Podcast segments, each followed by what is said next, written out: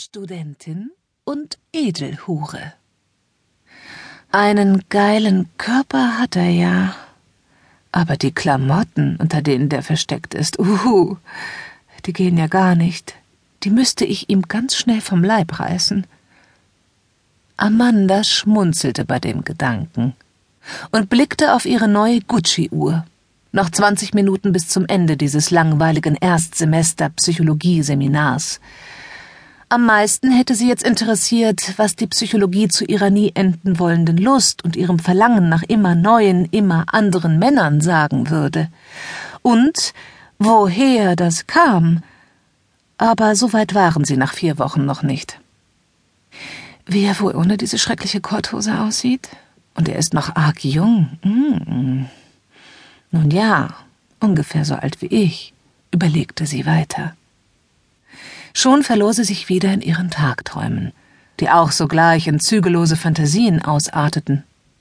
Nur ein leerer Platz trennte sie von ihrem Kommilitonen mit den welligen braunen Haaren, braunen Augen, den langgliedrigen Fingern und einem in der Tat sehr unschuldigen Gesicht. Ob er überhaupt schon mal mit einer Frau was gehabt hatte? So richtig? Sie stellte sich vor, wie sie ihn zunächst mit eindeutigen Blicken hypnotisieren würde. Dabei bemerkte sie, dass sie das bereits tat, denn er blickte immer wieder verunsichert zu ihr herüber. Sie wandte den Blick ab. Dennoch konnte sie nicht von der Vorstellung lassen, hier auf der Stelle, unter dieser Bank, durch die man von vorne nicht durchblicken konnte, zu versinken, ihm die Hose zu öffnen und ihn oder sich unter seinen Blicken selbst zu berühren. Diese abschweifenden Gedanken ließen ihre Schenkel feucht werden. Sie atmete tief aus und wiederholte fünfmal Beruhige dich, beruhige dich. In dem Moment vibrierte ihr Zweithandy. Mein heißestes Luder, hast du um 13 Uhr Zeit für mich? In meinem Büro? Ich bin so scharf auf dich. Die SMS war von Pierre, einem ihrer Stammkunden, eigentlich ihrem Lieblingsstammkunden, einem äußerst erfolgreichen Banker, der sie als seine Französischlehrerin ausgab und sie beinahe ausschließlich in seinem Büro empfing. Seine dominanten Vorlieben und sein gutes Aussehen führten Amanda nahe an die gefährliche, selbstgesteckte Grenze, auch außerhalb der gebuchten Zeiten an ihn zu denken.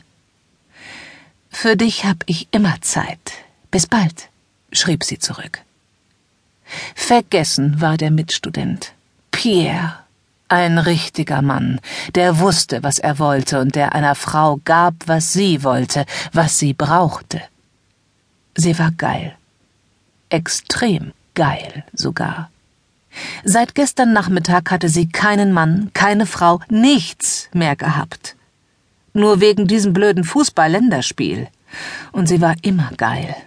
Das war ihr Leben, von Verlangen gesteuert. Mehr als maximal acht Stunden ohne Sex stellten eine schwere Probe für Amanda dar. Im Idealfall musste es im vier bis fünf Stunden Takt passieren. Es ist schon verrückt, dachte sie bei sich. Da bin ich gerade mal neunzehn im ersten Semester. Während andere in einem Coffeeshop für ein paar Euro schuften, bekomme ich dreihundert pro Stunde und kann noch dazu ungefähr dreimal pro Tag genau das tun, was ohnehin das Einzige ist, was ich will. Und innerlich gratulierte sie sich erneut zu der besten Entscheidung ihres Lebens, nämlich der, als High-Class Escort Girl anzufangen. Ihre Gedanken schweiften erneut ab. Sie dachte an ihren Morgenkunden, der sie nie ficken wollte. Dreimal pro Woche kam sie zu ihm nach Hause, der einzige Hausbesuch, den sie machte. Es war immer das Gleiche. Sie musste stets, in einem megaknappen Minirock, der kaum ihren kleinen, knackigen Po überdeckte, mit hohen Stiefeln und ohne Slip bei ihm erscheinen. Er erwartete sie stets im Bademantel, führte sie dann entweder in sein luxuriöses Badezimmer aus schwarzem Marmor oder auf seine große uneinsehbare Dachterrasse, legte oder setzte sich unter sie und machte sich sofort daran, ihre Pussy regelrecht zu verspeisen. Dabei sollte sie mit ihren festen, runden Brüsten spielen und lustvoll stöhnen. Da dies meist der erste Sex am Tag für sie war, kam sie, als Neuling im Geschäft, bereits nach wenigen Minuten.